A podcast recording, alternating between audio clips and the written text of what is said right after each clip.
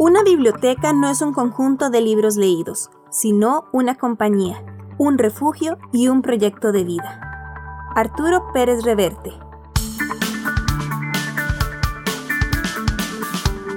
Onda UNED. Radio. Imagen y sonido. Hasta donde estés.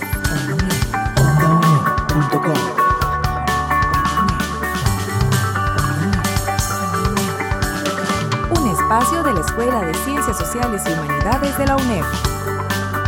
Hasta donde estés. Onda UNED. Acortando distancias. La Escuela de Ciencias Sociales y Humanidades, la Cátedra de Gestión y Servicios de Información, Onda UNED y Red de Estudiantes Comunicadores presentan Biblio 9394. Información, conocimiento y acción. Desde San José, Costa Rica, le damos la bienvenida a Biblio 9394. Yo soy la periodista Ángela Arias y hoy le acompañaré en este programa. En anotaciones, nuestra compañera Pamela Jiménez entrevista al especialista Julio Alonso Arevalo de la Universidad de Salamanca, quien en junio impartió en la UNED el curso Makerspaces y Bibliotecas. Además, en Puntos de Encuentro, la estudiante de bibliotecología Analicet Rojas entrevista a colegas sobre la liberalidad de la profesión de bibliotecología. En Sinavi Informa, la bibliotecóloga Daniela Esquivel del Sistema Nacional de Bibliotecas nos presenta la exposición fotográfica de la Biblioteca Pública de Grecia. Todo esto y más en Biblio 9394, aquí por Onda UNED. Acortando distancias. Anotaciones. Biblio 9394. Información, conocimiento y acción. Estudiantes y docentes de bibliotecología de la UNED contaron con la visita del especialista Julio Alonso Arevalo de la Universidad de Salamanca, quien les impartió el curso Makerspaces y Bibliotecas. Pamela Jiménez, periodista de la Escuela de Ciencias Sociales y Humanidades de la UNED, lo entrevistó y nos trae ahora esta conversación sobre las bibliotecas como espacios de creación. Pues ha sido una experiencia estupenda en todos los sentidos porque tanto a través de la conversación en línea con los que estaban conectados como la gente que habéis estado aquí en la sala escuchándome ha sido maravillosa. Ha habido muchísimas intervenciones tanto en el directo como después en los foros que hemos estado realizando se nota un buen interés por parte de todos los estudiantes en los contenidos que se han explicado. Yo creo que también son contenidos muy atractivos. Estamos mostrando un poquito cómo están evolucionando las bibliotecas en la era digital y estamos también explicando estos nuevos planteamientos, así que en todos los sentidos ha sido muy satisfactorio, tanto a nivel tanto académico como a nivel personal, en el trato, en la acogida que he sentido en este entorno y supuesto en este país, que es uno de los países más bonitos del mundo. Como decía, es de los países que yo cuando alguien me dice, ¿dónde puedo viajar? Digo, vete a Costa Rica, que no te va a decepcionar. Don Julio, un tema muy importante que constantemente se abordó durante toda la semana es esta necesidad de que las personas bibliotecólogas se pongan al día con las tendencias y cómo se va moviendo la sociedad y la sociedad de la información en este contexto, sobre todo en este campo donde las tecnologías cada día van eh, evolucionando y nos brindan un montón de, de oportunidades infinitas casi que se pueden desarrollar. ¿Cómo invitaría usted a los estudiantes que, bueno, quizás alguno o alguna no pudo participar de esta sesión, pues teníamos cupos limitados y demás, pero para que se interese en este tipo de temas y además vaya complementando su formación como profesional a nivel académico, ¿verdad? Las herramientas que le brinda la universidad, pero ellos también vayan autogestionando sus conocimientos y investigando sobre estos temas. Sí, el entorno ha cambiado y ha cambiado profundamente. Vivimos en un mundo completamente acelerado ahora mismo, donde los cambios tecnológicos son continuos, son constantes y existe también pues una importante necesidad de estar al día en todos este tipo de temas. En una sociedad que llamamos del conocimiento y de la información, evidentemente los que somos trabajadores en este contexto, que trabajamos todo el día con información, que recuperamos información, que difundimos y elaboramos información, nuestra tarea es más importante, pero también porque todo esto ha impactado de una forma distinta en nuestra profesión. Hasta hace poco casi éramos los servidores únicos casi de información a nuestra comunidad a través del libro. Hoy la información y el conocimiento está viajando en diferentes medios y por lo tanto son otras instituciones, a veces compañías de un amplio calado como puede ser Amazon, quienes proporcionan también sistemas de libros y de lectura como el programa Amazon Kindle Unlimited, que presta un millón de libros por solo 9 dólares al mes. Entonces nosotros tenemos que también reconvertirnos, tenemos que pensar en qué es lo que podemos hacer por nuestras comunidades, pensar también que el conocimiento no solo está en los libros, sino puede estar en el aprendizaje, adaptarnos también, sobre todo aquellas bibliotecas que trabajamos en entornos educativos, adaptarnos a las nuevas pedagogías, a los nuevos modelos de aprendizaje, a los nuevos sistemas y sobre todo estar muy atentos. Yo creo que la misión fundamental del bibliotecario no es tanto saber catalogar como saber qué necesitan las personas, qué es lo que quieren de la biblioteca. Unos años hubo una encuesta en 2016 que hizo Horringham para Pew Research.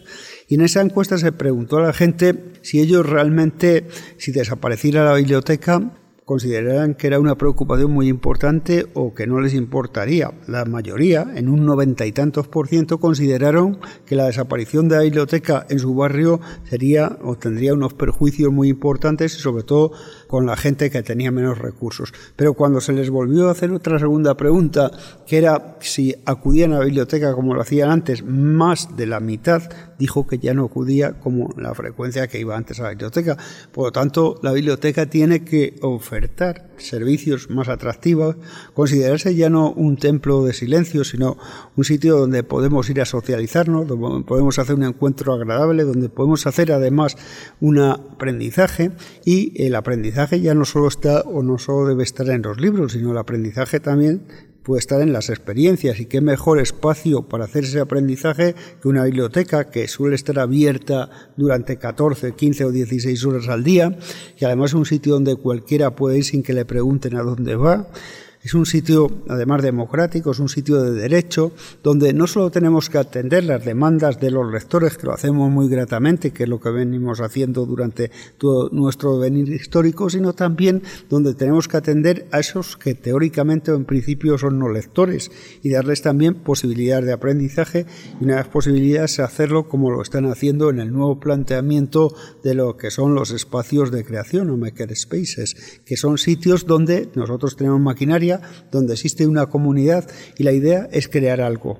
Y en ese crear se produce un aprendizaje, se produce una satisfacción y se produce también otras cosas que son diferentes, como es la capacidad que podemos tener unos y otros para relacionarnos, generar confianza en nuestras comunidades, porque el bibliotecario cada vez somos más gestores o asesores de confianza en nuestras comunidades. Y esa es la labor primordial, porque si hay un concepto que tiene relación con la biblioteca, no es libro ahora mismo, que también, pero también están otros conceptos, tampoco es tecnología exactamente, aunque utilizamos mucho la tecnología.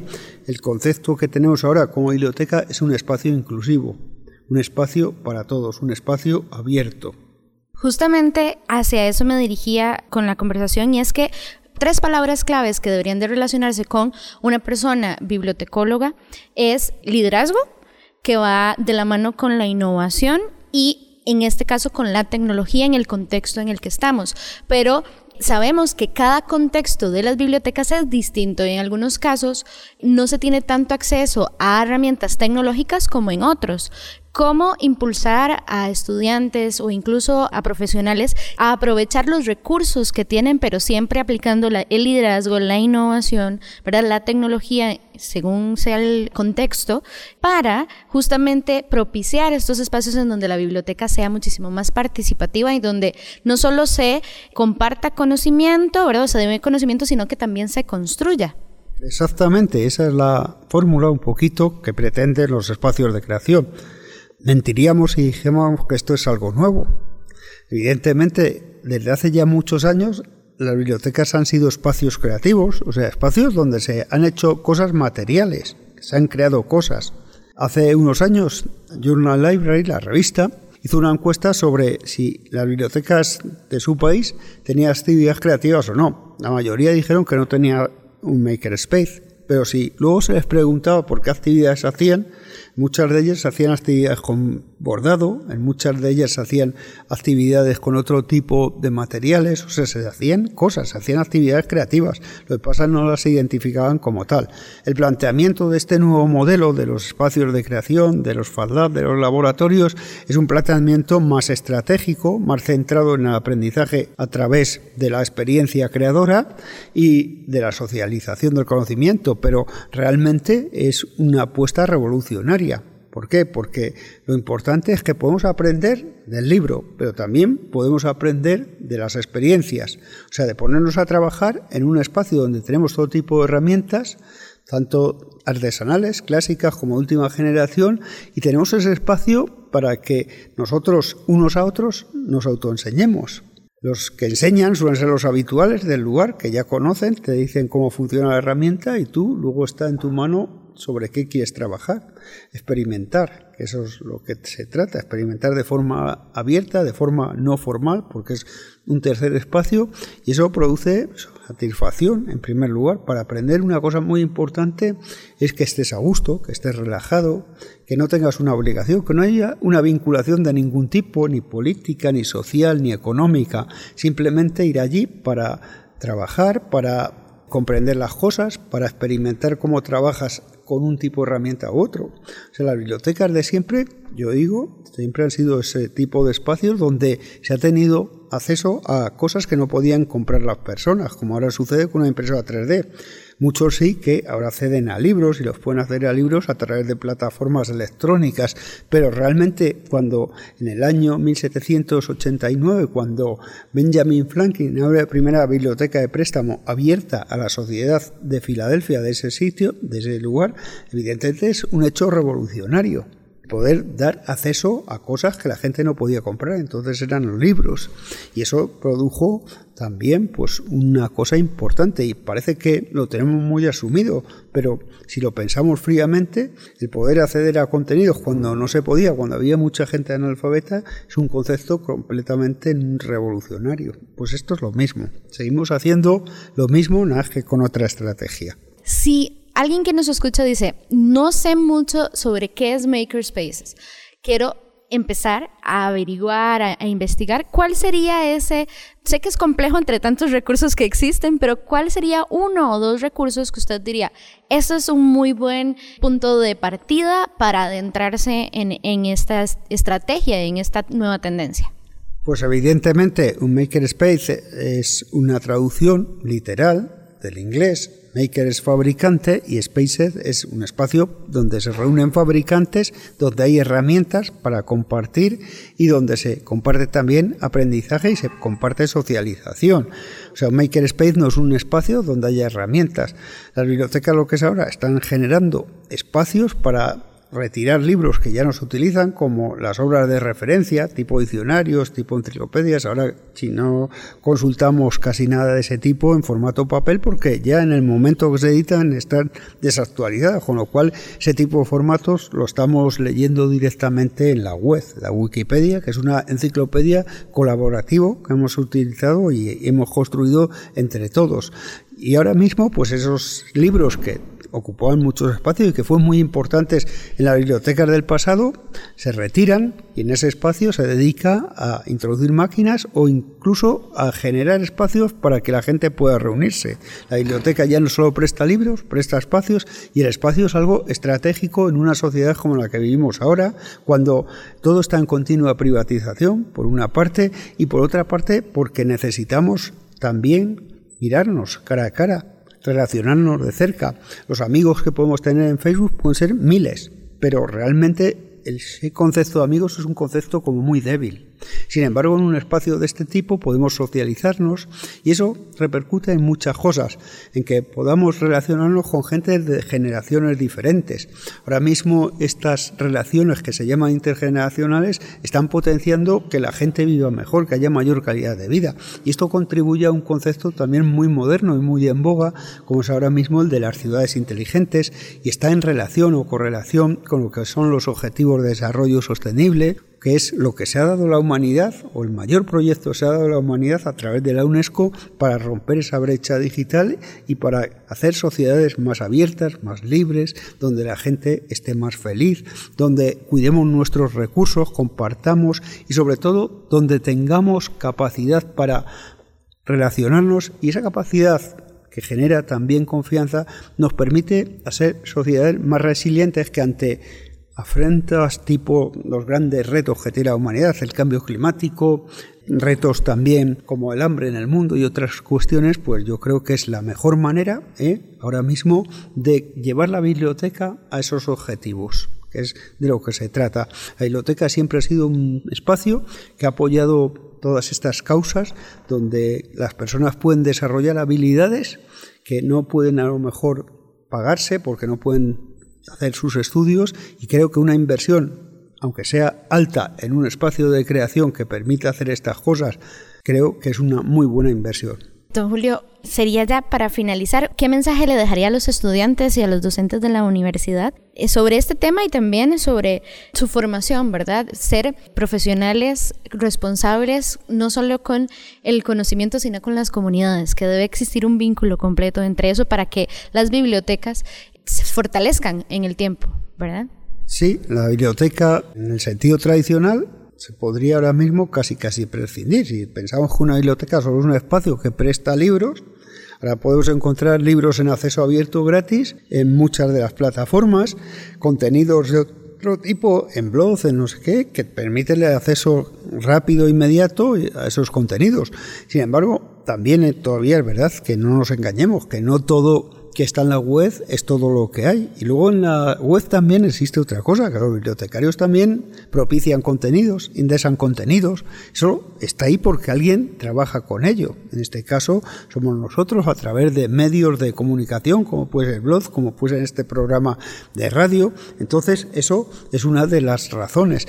Eh, las bibliotecas ahora mismo yo creo que es el atractivo número uno. Trabajamos con información, trabajamos de una manera totalmente muchos bibliotecarios bibliotecarios comprometidos con lo que hacemos, amamos la literatura, no hemos dejado de hacer lo que hemos hecho siempre, lo que pasa ahora mismo que estamos haciendo, estamos atendiendo mejor a nuestra sociedad. Nuestro objetivo ahora ya no se centra tanto en el mundo del libro, que también es que quiero dejar muy claro que ese es parte de nuestro ADN, de nuestra idiosincrasia como profesionales, pero es verdad que cada vez también, como esos contenidos están muchos disponibles, nosotros ahora mismo lo que atendemos es a nuestras poblaciones, a nuestros individuos que van a la biblioteca y que quieren que la biblioteca sea un espacio proyectivo, un espacio donde pueden hacer cosas, pueden hacer diferentes tipos de aprendizajes, pero no solo centrados en la lectura.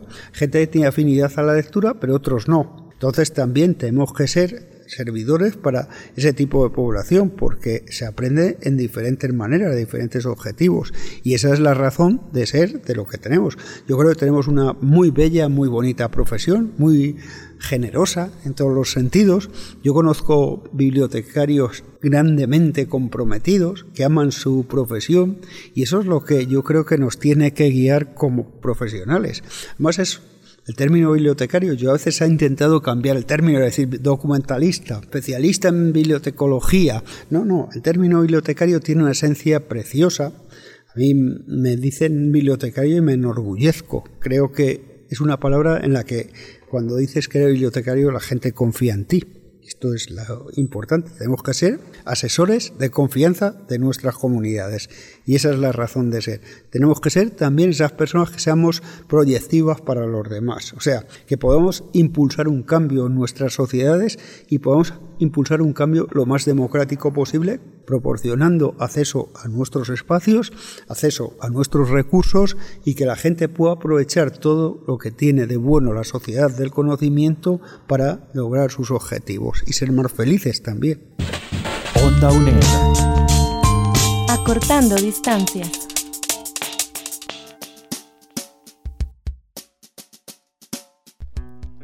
A pesar de la distancia tenemos nuestros puntos de encuentro. La estudiante de bibliotecología Analicet Rojas se dio la tarea de elaborar un reportaje sobre la liberalidad de la profesión de bibliotecología. Hoy continúa este tema en compañía de tres colegas que han ofrecido sus servicios profesionales de manera independiente. En la emisión anterior de Biblio 93-94 hablamos de la liberalidad de la profesión bibliotecológica. Hicimos un recorrido por la conceptualización del término con ayuda de don Carlos Gómez, abogado del Colegio de Profesionales de Bibliotecología de Costa Rica, COPROBI. En este episodio pretendemos responder la pregunta con la que cerramos ese reportaje. ¿Qué tan liberal es nuestra profesión? ¿Existe realmente un mercado de servicios para la bibliotecología? Hoy conversamos de manera virtual con cuatro personas bibliotecólogas que han ejercido su profesión de manera liberal.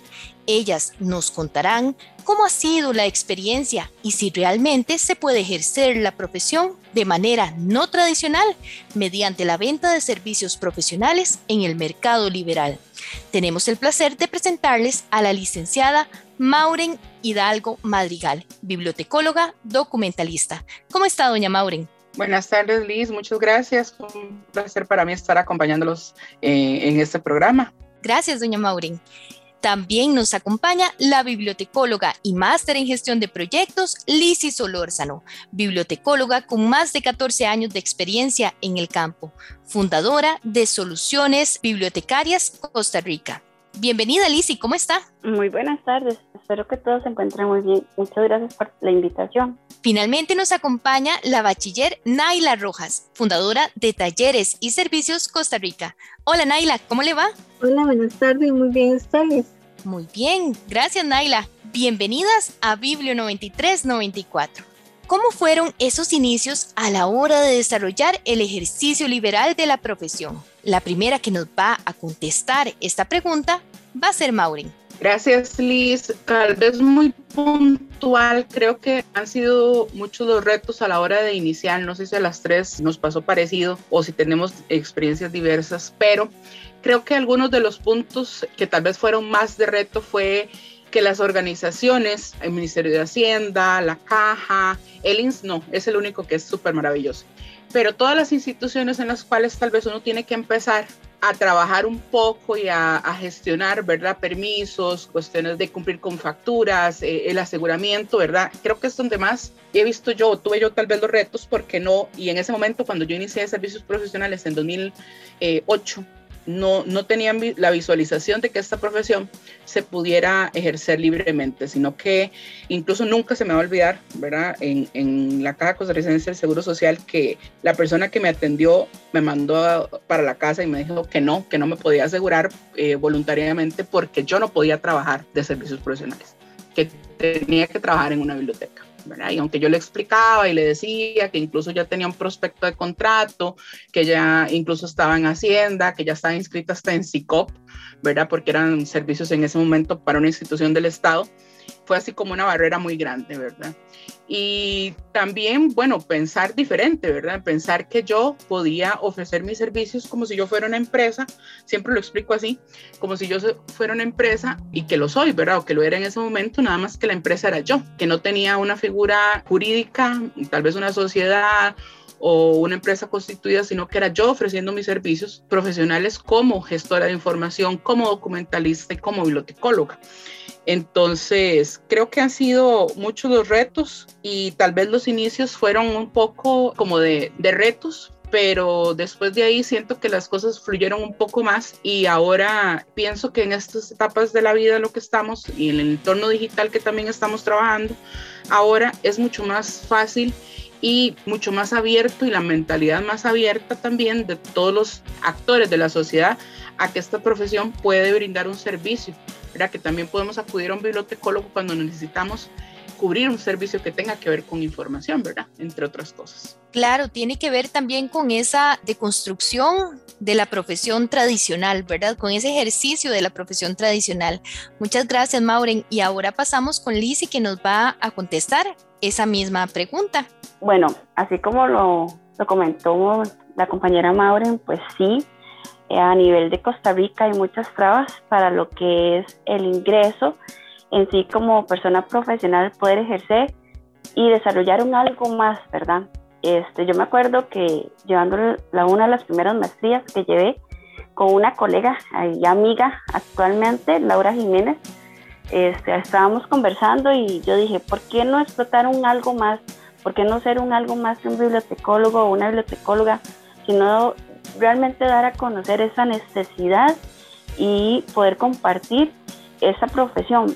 porque así? Porque la gente nada más nos ve, lamentablemente todavía, hay gente hasta el día de hoy que es para prestar y devolver libros. Y eso no es así. Nosotros somos un más allá que simplemente estar detrás de los libros. Entonces, este, ahí fue cuando me creció o realmente me dio la, la semillita para poder decir que puedo desarrollar un algo más en mi profesión, en mi carrera, dar a conocer. Y ahí fue cuando pues tomamos la decisión o tomé la decisión. En un inicio fue con mi, junto con mi compañera Laura, como les había mencionado anteriormente, el desarrollar esta empresa que es Soluciones Bibliotecarias Costa Rica. ¿Por qué así? Porque también nosotros nos dimos a la tarea de investigar y conforme fue pasando el tiempo me di a la tarea de dar a conocer esta empresa como una persona física porque lo que es el proceso para una cédula jurídica, como lo mencionaba anteriormente Mauri, es un proceso engorroso, no es fácil, pero para ser una persona física y ofrecer un servicio profesional fue un poco más sencillo.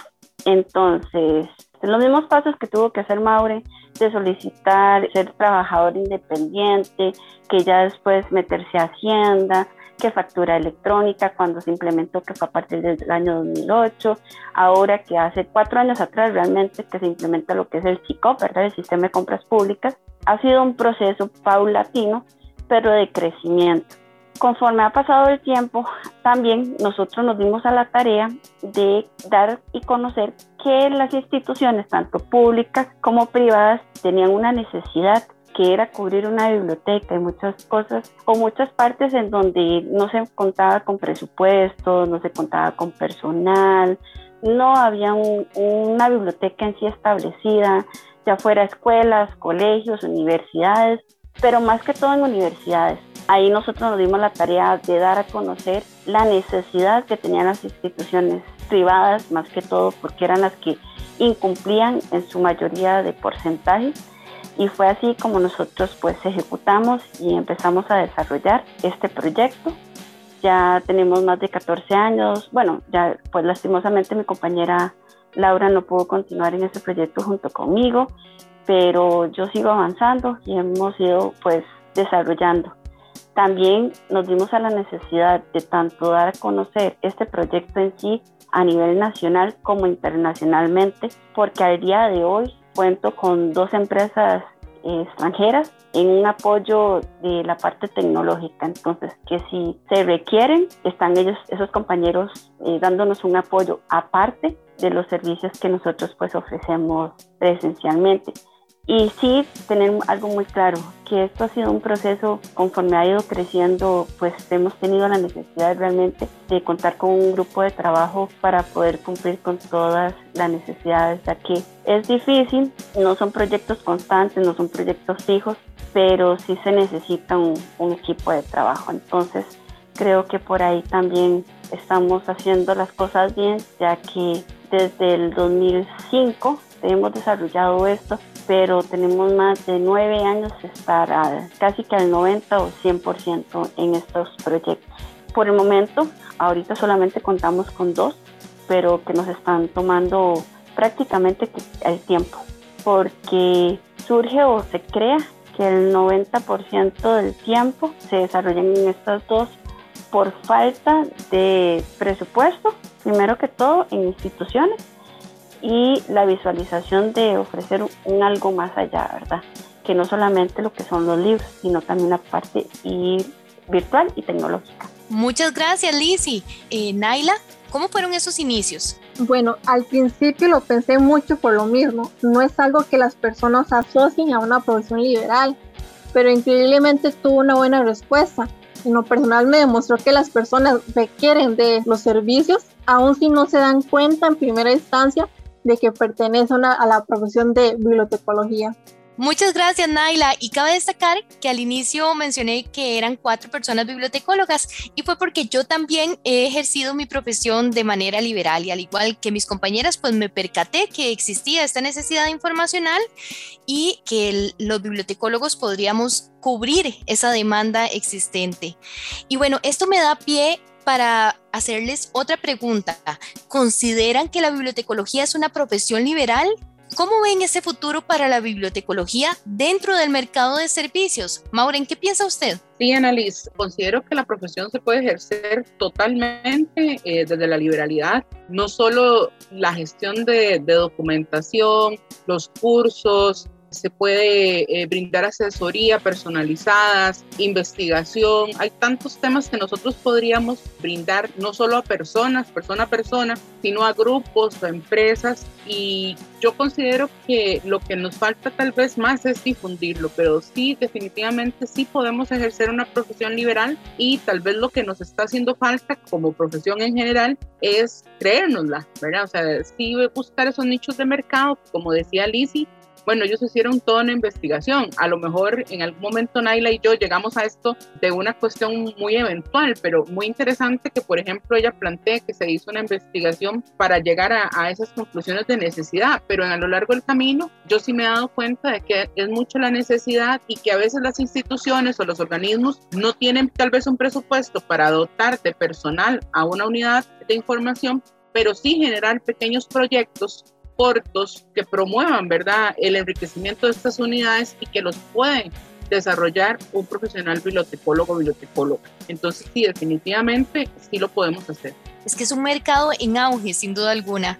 Naila, ¿qué piensa usted? Definitivamente es una profesión liberal. El conocimiento que se tiene puede ser brindado desde cualquier lugar a diversas personas con necesidades distintas y eso es lo que todos deberíamos darnos cuenta. Y en un futuro, pues tendrá mayor fuerza desde estudiantes hasta personas profesionales en otras áreas van a solicitar aún más sus servicios.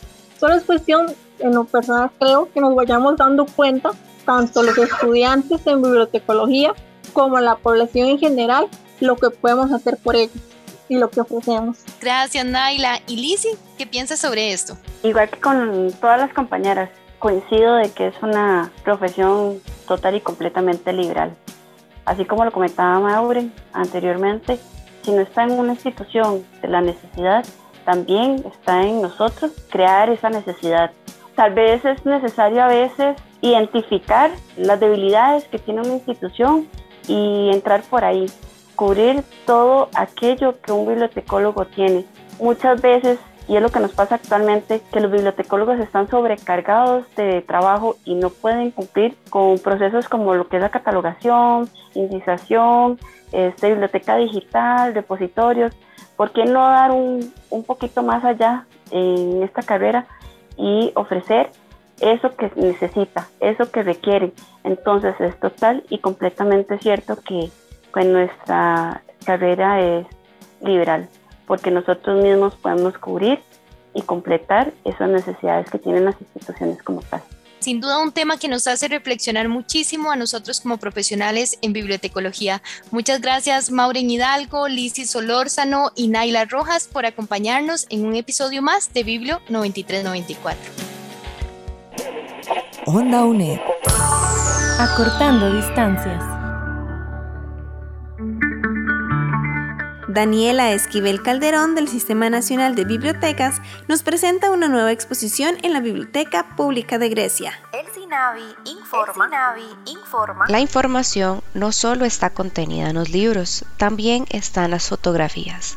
Por esto hoy les presentamos la exposición fotográfica de la Biblioteca Pública de Grecia en colaboración con la Municipalidad de Grecia, el Grupo Arte Expresiones y sitio cultural ticoclub.com Mercedes Sanchía Jiménez, su coordinadora, nos cuenta un poco más de este proyecto cultural. El proyecto cultural de exposiciones de arte de la Biblioteca Pública de Grecia nace en septiembre del año 2018 a través de la colaboración participativa de la Municipalidad de Grecia y el grupo Arte Expresiones. Se comienzan a hacer exposiciones de manera presencial una vez al mes con artistas primeramente de la zona de Occidente Alajuela, pero luego empezamos a recibir propuestas de interés para exponer de artistas de otras comunidades de diferentes provincias. Y ahí que el proyecto se amplía un poco más en esa visión de acercar a la comunidad con el arte y la cultura. Entonces, como les comentaba, mes a mes estábamos teniendo estas exposiciones de arte eh, de manera presencial en la biblioteca. Cuando llega la pandemia, en marzo de 2020, el proyecto se detiene porque obviamente, ¿verdad? Nos mandan a teletrabajo, la biblioteca pues, cierra sus puertas y el proyecto se detiene. Pero en el año 2021 retomamos el proyecto de una forma virtual. Entonces, estamos haciendo un producto donde los artistas están exponiendo sus obras a través de estos videos que compartimos en nuestra red social de Facebook. Entonces, tenemos de diversas temáticas, hemos tenido de escultura, hemos tenido de artes visuales, por ejemplo, óleo, hemos tenido acuarelas, tiza pastel y hace poco, bueno, este mes de junio, estamos con una exposición por primera vez de fotografías, fotografías de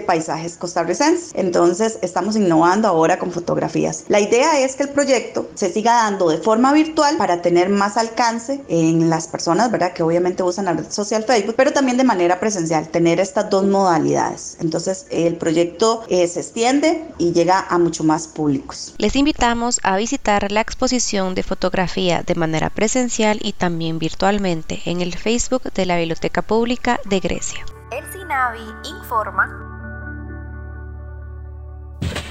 Onda UNED. Acortando distancias. Esta edición de Biblio 9394 fue posible gracias a la colaboración de Julio Alonso Arevalo, Maureen Hidalgo, Lizy Solórzano y Naila como especialistas invitadas. Pamela Jiménez, Daniela Esquivel Calderón y Analicet Rojas en producción y conducción. Ángela Arias en grabación, producción, conducción, edición y montaje.